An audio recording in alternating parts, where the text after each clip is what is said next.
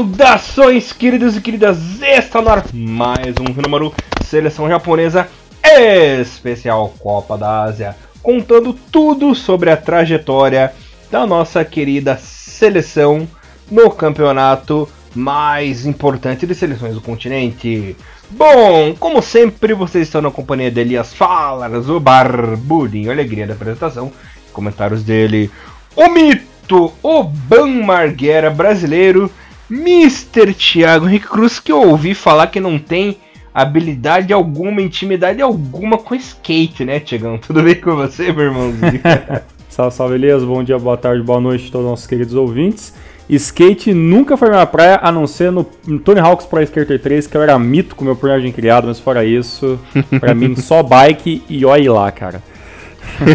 ah, o 3 era bom, né? Você podia inventar teu personagem lá, fazer é, tudo exatamente. bonitinho. Eu tinha um Podia criar as pistas, né? Podia criar as pistinhas também. Era legal. Eu não lembro se era no 3 ou era no 4 que você criando as pistas, você podia colocar espinho no chão. Podia Nossa, colocar, é verdade. Podia colocar verdade. lava, né? O Diabo 4. Tinha uns negócios meio doido, né? E hoje em dia, quando você vai jogar o. Não sei, nunca mais joguei Tony Hawk Pro Skate, né? Essa grande, essa grande aspas que não tem nada a ver com futebol.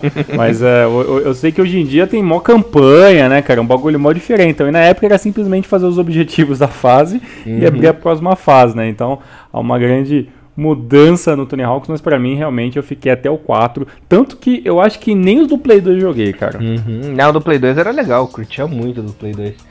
Inclusive. É o mesmo estilo do, é o mesmo estilo do, do, do PS1 mesmo? Mesma coisa, só que com os gráficos melhorados, né? Eu lembro que o Pro Skater 3 do Play 2 era muito legal, porque tinha o Dark Maul, né? Celebrava o Dark Maul pra jogar.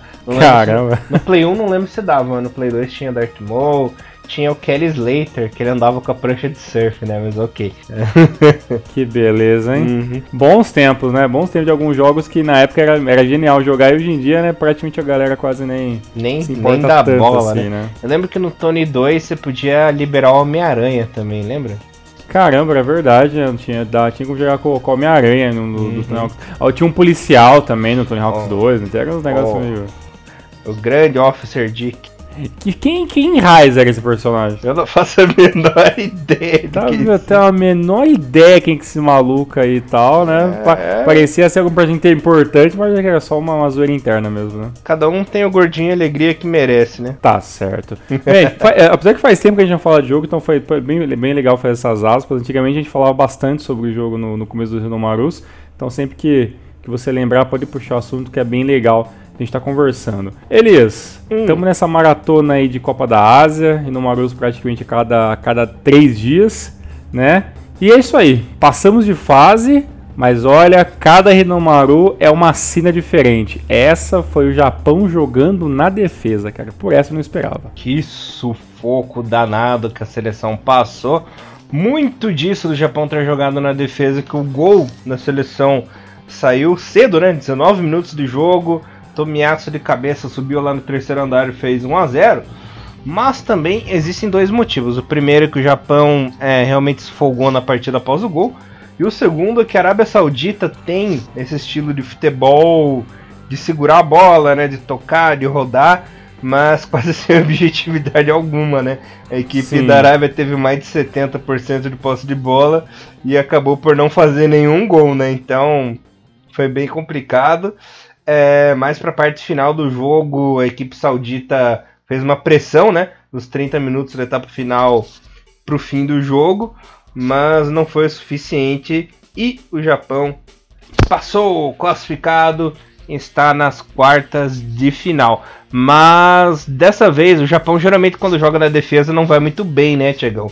Mas dessa vez a equipe foi bem, né? A zaga estava é, bem posicionada, Yoshida fez uma partidaça, ganhou tudo, principalmente no jogo aéreo, até porque os sauditas são bem baixinhos, né? Então uhum. a, a, defesa japonesa teve aí uma certa vantagem. É, tanto Yoshida quanto Tomiyasu foram muito bem. Tomiyasu fez o gol, né? Mas também defensivamente jogou bola, hein? Fiquei satisfeito. Dessa vez nós vimos que o Japão também consegue jogar na retranca, também consegue jogar na defesa, algo que não vinha acontecendo, né, de jogar bem por muitos anos, né? Pois é, o que, o que aconteceu no, no, no último jogo no, na fase de grupos do Japão, né, que foi aqueles testes, do time um pouco mais mistos, a gente acabou até falando que basicamente depois do jogo do, do jogo contra o Uzbequistão, teoricamente o Máquina não ficaria na zaga como principal, né, aconteceu, dito e feito, Tomiyasu entrou como titular, jogou o primeiro jogo como volante, né, na estreia do Japão, e agora volta só a origem, né, que ele joga um pouquinho pelo lado direito do campo, e, e bem, ah, funcionou muito bem, melhor jogador em campo com certeza. Gostei muito do Nagatomo também. Defensivamente, acho que ele foi muito importante. Nagatomo que na seleção se tornou um jogador que ele, ele, é importante na defesa, mas ele é realmente muito importante no ataque. Nesse jogo ele, ele retoma nessa essa posição de lateral um pouco mais defensivo. Tanto teve uma bola que ele acabou tirando ali, chutando para para lateral para evitar o cruzamento. Então, basicamente, o sistema defensivo do Japão como um todo funcionou. Teve um, um, chute ali que, que o Japão acabou dando uma vacilada, a bola pegou um certo efeito, não vou lembrar quem que foi que chutou agora, mas a bola pegou um efeito legal para dentro do gol, mas acabou saindo fora. Mas fora isso, o time da Arábia Saudita realmente é, não soube criar muita coisa, né? Foi 77% de posse de bola, né? Mas na hora de criar alguma coisa com isso, o time da Arábia Saudita acabou ficando é, deixando a desejar, né? Tanto que dos 15 chutes né, que a Arábia conseguiu criar, apenas um foi realmente um chute que teve, que teve um perigo maior, onde o Gon teve que é, aumentar o seu, o seu pulo ali para conseguir fazer defesa. Fora isso, o time da Arábia Saudita só chutou para fora, alguns chutes a defesa acabou resvalando e tudo mais. Então, com isso, a seleção consegue, né, de maneira até né, no sufoco, essa classificação. Tem pontos positivos, tem coisa que eu não gostei na partida, mas pelo menos a classificação que é o mais importante a gente conseguiu. Elias, se o time não tá com cara de campeão, pelo menos a defesa nós já podemos dizer que nós já temos os quatro principais jogadores, né? Uma defesa sólida, né? O Tomiasso aí, uma grata surpresa para o sistema defensivo do Japão, que anda muito carente nos últimos anos, né, Tiagão? Tirando o Yoshida, é um verdadeiro rodízio no sistema defensivo ali. Yoshida, que nos últimos oito anos foi o único que se fixou, né, Tiagão? Ali na zaga. De resto, sempre cara nova, sempre revelações. E Tomiasso só tem 20 anos, né? Então, quem sabe aí ele consiga ficar por muito mais tempo como zagueiro da seleção. E é promissor, né? É, começou a jogar agora na equipe e parece que encaixou, rapaz. Será que temos um novo Miyamoto chegando aí, rapaz? Assim espero, cara. Até porque os novos, os novos jogadores, né? Novos e um nem tanto, que, que está na seleção, que no caso é o Ataru Endo, que ele gosta de jogar como, bem como volante, e o Sasaki do, do San Francisco Hiroshima, que tá aqui, por mais que joga como defensor, eu acho que na seleção ele vem para jogar como, como lateral no lugar do Nagatomo, então realmente falta um, um jogador para jogar nessa posição, né? O Shiotani que está aí meio que é, digamos que improvisado, também mostrou que vai jogar como volante nessa equipe. A gente tá vai falar um pouquinho. Tá, tá, um pouco velho também, e, e, tem, e, uma posição que, tá, que vai ficar, infelizmente, ficou carente, né? Na seleção japonesa nesse, né, nesses últimos dias, até porque o Aoyama se sentiu dores, está cortado da seleção, não joga mais o resto do campeonato. Então, com certeza, agora o Shiotani, ou ele vai jogar é, como volante, o Ataru Endo pode entrar como zagueiro em uma uma eventual necessidade, ou realmente vai ter que é, o Makino acabar pegando essa vaga direta na parte defensiva da equipe. Mas realmente, esses quatro jogadores, né, o, o Hiroki Sakai, o Tomiyasu e o Yoshiro Nagatomo são nossa linha de defesa. Você falou que nesses últimos tempos ninguém conseguiu se consolidar na zaga, nem o goleiro conseguiu, né, que teoricamente uhum. Com, o fim né, da hora do Kawashima, teoricamente o Higatiguchi era para ser o goleiro é, principal da seleção e isso não está acontecendo na Copa da Ásia, né? Tanto que é, o Suichi Gonda é, é, o nosso no jogador número 1, um, mesmo que jogue com a camisa número 12. Elias, é, no, no, no, meio de criação, o Japão não teve muitas chances, todo mundo trabalhou realmente para marcar, né? Então, não é, eu não posso falar nessa partida que eu esperava um pouco mais do Haraguchi, porque ele jogou como, como jogador de marcação, o Doan estava um pouquinho mais livre, conseguiu alguns cruzamentos e tudo mais. É, só que de todas as posições, todo o Rinomaru, a gente acaba voltando é, a falar que o nosso sistema ofensivo ainda, né, ainda digamos que carece um, um pouco mais de vitalidade, né? Nesse jogo, talvez, aonde a equipe do Japão começou a jogar como é, num sistema defensivo. O próprio, o próprio Moriaço falou que não esperava ter que jogar o jogo inteiro na defesa, mas a, as consequências do jogo, a maneira que se desenrolou, acabou forçando né, a equipe a se manter o máximo possível jogando no contra-ataque. Mas as poucas chances que a gente teve na frente, é, Minamino uma partida também muito abaixo, né? Do, a, o único lance que ele teve decente, que foi o lance do Doan, ele acabou dominando com a mão, né? E acabou acabou não, não fazendo nada. E o Mutor, nas poucas vezes que ele realmente conseguiu chegar na cara do gol, infelizmente ele foi parado pela defesa. Elias, o que será do nosso ataque até o final da Copa da Ásia? É, o Minami não jogou um pouco mais avançado do que costuma jogar, né? Geralmente uhum. mais um meio ofensivo hoje jogou como segundo atacante. Já não rendeu 100% esperado. Pro ataque nós já temos uma baixa pro próximo jogo, né? O Mutou levou segundo amarelo, está suspenso. Ah, já não verdade. atua. A boa notícia é que o, o Osako já está treinando normal, só não foi relacionado para essa partida para poupar mesmo, né? Ele já tá 100%, mas eles resolveram, ó, não vamos arriscar, ele coloca o Piá de novo lá, acaba se estourando, né, Tiagão? Mas ele já tá 100% apto para a próxima partida. Seria horrível se o motor tivesse suspenso e o Osaka ainda não tivesse condições de jogo, né? Daí eu não sei o que, que ia acontecer. Mas ainda bem que o Japão teve essa sorte. Próximo jogo, por enquanto, tá complicado. Complicado não, tá menos complicado, né?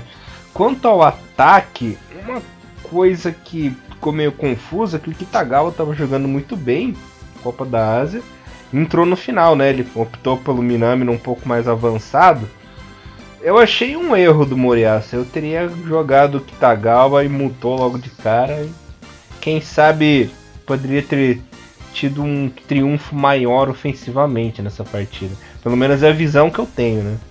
Pois é, é a, a, talvez é que a gente falou, né? Não dá pra gente estar tá, é, esperando muita coisa do Kitagawa, né? Porque até porque ele é um novo jogador que tá aparecendo, né? Tem uma nova temporada toda pela frente. E, e bem, ele na J-League ele é um grande goleador e, e, vem fazendo gols. Isso não, não tem como a gente estar tá, é, falando mal. Agora, na seleção, né? É, que é, é um sistema, um sistema que muitas vezes é diferente né, do que está acostumado a jogar os times, né? Que no, no Japão se utiliza muito do 4-5-1 também, então é, é, essa, é, às vezes essa formação onde os dois jogadores na frente acabam é, ficando mais avançados, né? Então talvez alguns jogadores demorem um pouco para entrar no, ritmo de jogo. É, ficou bem claro né, que o Muriaço ah, fez, fez, todas as substituições pensando em segurar o jogo, né? Então até o, o próprio Junyaito também não, não, não, fez muita coisa quando entrou. Eu, sinceramente, é, até queria que, que o Kitagawa começasse jogando essa partida. Né?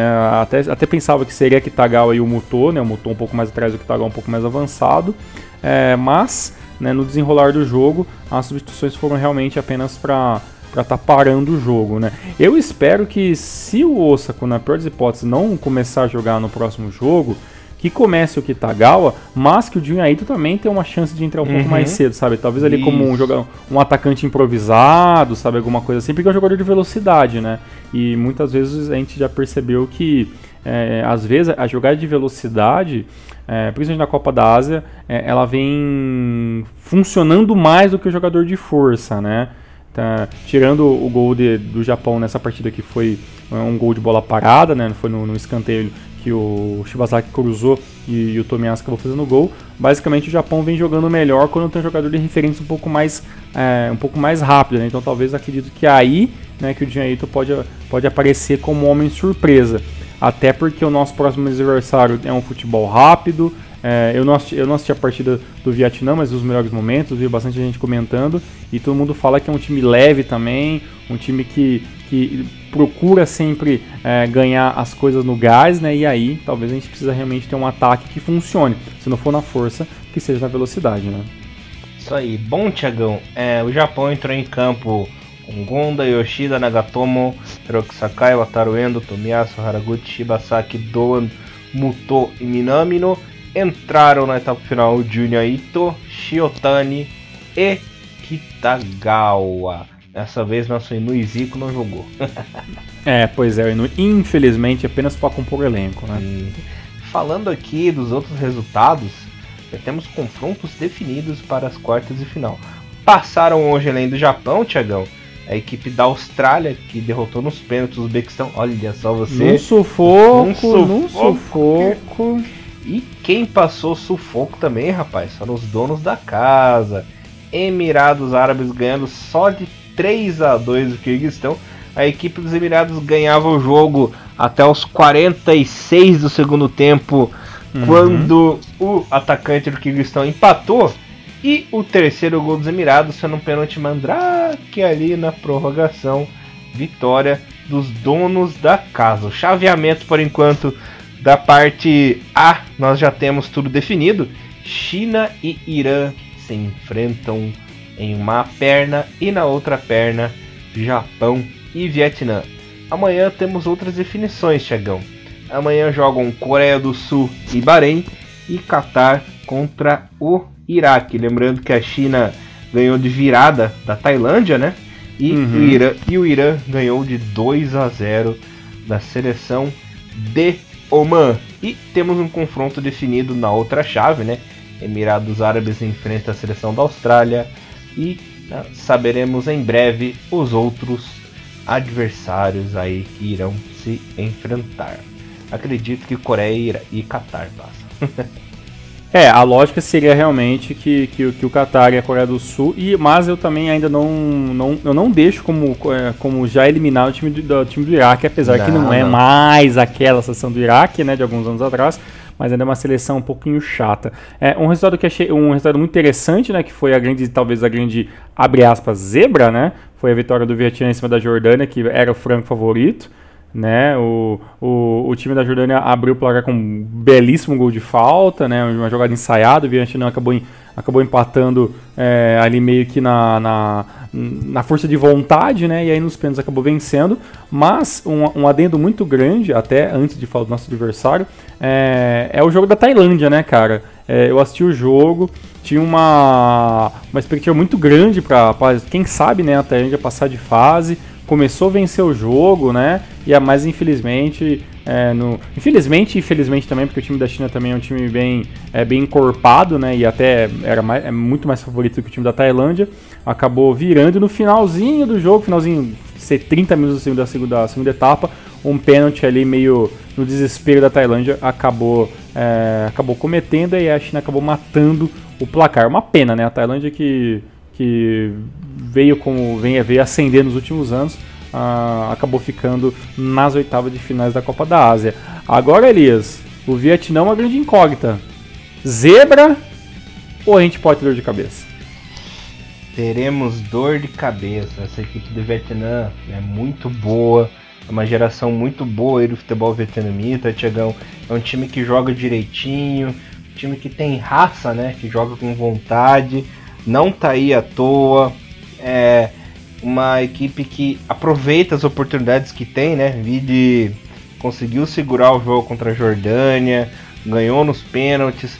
Tudo bem que teve uma primeira fase conturbada, né, Tiagão? Não foi fácil vir o Vietnã, tanto que passou apenas em terceiro, né? Começou perdendo, perdeu os dois primeiros jogos só na última partida contra a seleção do Iêmen, né? Que conseguiu aí sua classificação. Mas é um time perigoso, tem que tomar cuidado. Não pode ir com aquele famoso salto alto, né? Porque pode complicar a vida aí da seleção japonesa. E lembrando que é o confronto do mestre versus aprendiz, né? O pessoal do Vietnã é doente pela seleção japonesa, torce muito pelo Japão. Conheço aí muitos fãs vietnamistas, vietnamitas que é, acompanham e curtem a nossa seleção, né, Tiagão? Então, a JFA é muito querida por lá e será com certeza um confronto muito bacana de se ver.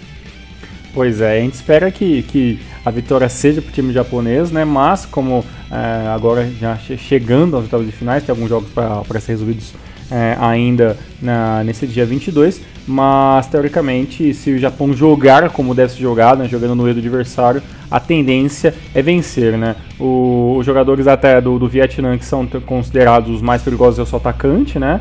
Que fez até o gol da partida, né? O, o Puong, né? O camisa 10. Outros jogadores também importantes que eu achei interessante ver ali pelos, pela, pelas partes da partida é o camisa 8, que acabou fazendo o cruzamento que gerou o gol do, do Vietnã, o camisa 16 e o camisa 7, que são os armadores da equipe. Então, teoricamente, o time do, do, do, do Vietnã já fez a sua parte, né? Se passar pelo Japão vai ser o sonho, né? De, de jogar uma, uma, uma semifinal mas a lógica é, é, que o Japão ganhe e aí talvez a gente tenha, possa ter até uma, uma semifinal é, que teoricamente pode ser o, o embate né, para relembrar a final de 2004 entre Japão e China, claro, se os dois vencerem suas respectivas partidas.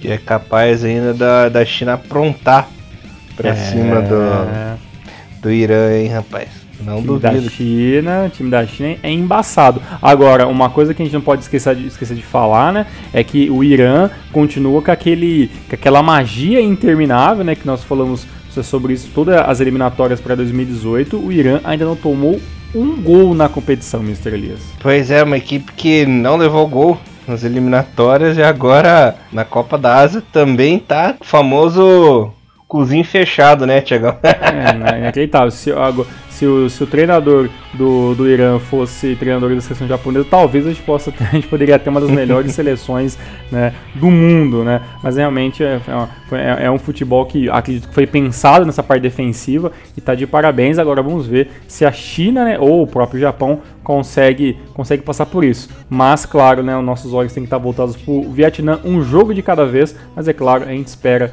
que, que o Japão passe sem problemas, meu querido amigo Elias. Sim, senhor Tiagão, mas garanto que será um jogo aí bem truncado. Vamos ver. Uhum. Espero Só para lembrar vocês, exatamente. Só para lembrar vocês, o, as quartas de final começa no dia 24 do 1 com o jogo entre Japão e Vietnã às 11 horas da manhã. E sabe de uma coisa, Elias? Tem, tem, tem canal da Fox Sport passando jogo da, da, Copa da, da Copa da Ásia, mas é claro, né? A americana, né? Infelizmente, não teremos jogos nas, na, nas quartas de final e teoricamente talvez nem a final passará nos canais brasileiros. Vale a, a informação para a galera que vive perguntando sobre os jogos da Copa da Ásia. Quem sabe os caras ficam com dó e passam pelo menos a final, né? Vamos torcer. Pelo menos. Pelo menos, então, tá nas mãos aí. Talvez do, dos canais Fox Sport. Bom, Tiagão, palpites para a China e Irã? Olha, cara, eu vou 1 a 0 China, cara. Vou com você. Fui a China lá, ver o que era a China lá. Olha é. só. no jogo, teoricamente, pode ser Coreia do Sul e Catar. vamos, vamos já supor que passe Coreia do Sul e Catar, mas a gente pode errar, né? Acho que se passar, mesmo assim, eu sou, eu sou Coreia do Sul. Se, se é Coreia do Sul chegar nas quartas de final, eu acho que eu, eu sou Coreia do Sul para chegar na final. Uhum. Eu também, aposto nisso. Entre Emirados e Austrália, o fator casa vai fazer diferença para ser Emirados. É verdade, né? O time da, da, da, da Austrália é, é um time que chuta bastante a gol, mas não vem acertando muito bem a mira, né? Como deveria, né? É, e com o time, o time dos Emirados, é, qualquer erro pode ser fatal. Eu vou de Austrália, mas a lógica é Emirados Árabes. Certo. Japão e Vietnã Japão a trancos e barrancos. Será, cara? Trancos e barrancos, cara? Hum. Olha, eu espero que seja um, um 2 a 0 pelo menos ponteiro de cabeça, não seja um a 0 no sufoco, né? Eu não gosto, eu não gosto de ser otimista porque eu sempre me fodo quando eu sou otimista. né? pois é. Agora, mais uma, pelo menos uma coisa que eu comecei a gostar um pouco mais da Copa das agora na, no, nos jogos eliminatórios, porque assim, a, as primeiras rodadas estavam parecendo meio Florida Cup, né? Uns jogos bem ruins de assistir assim, né? Agora nos eliminatórios os jogos parecem ter um, uma velocidade um pouco maior, né? Tinha alguns jogos na.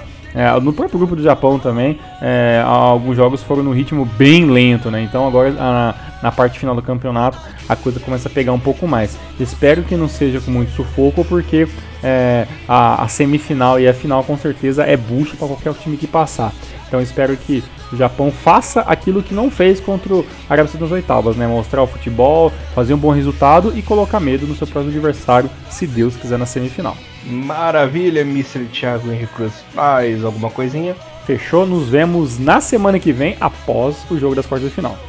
Na verdade, nos vemos essa semana. Essa semana Verdade, essa aí, né? semana. Né? É, é tanto Rinomoro pra gravar que eu estou ficando praticamente maluco com, essas, com essa programação, mas tamo junto. É isso aí, galera. Voltamos mais nessa semaninha aí com muito mais Maru. é isso, até já e Rinomaru levando o melhor futebol japonês pra vocês, galera. Valeu! Valeu, tchau, tchau. Sayonara!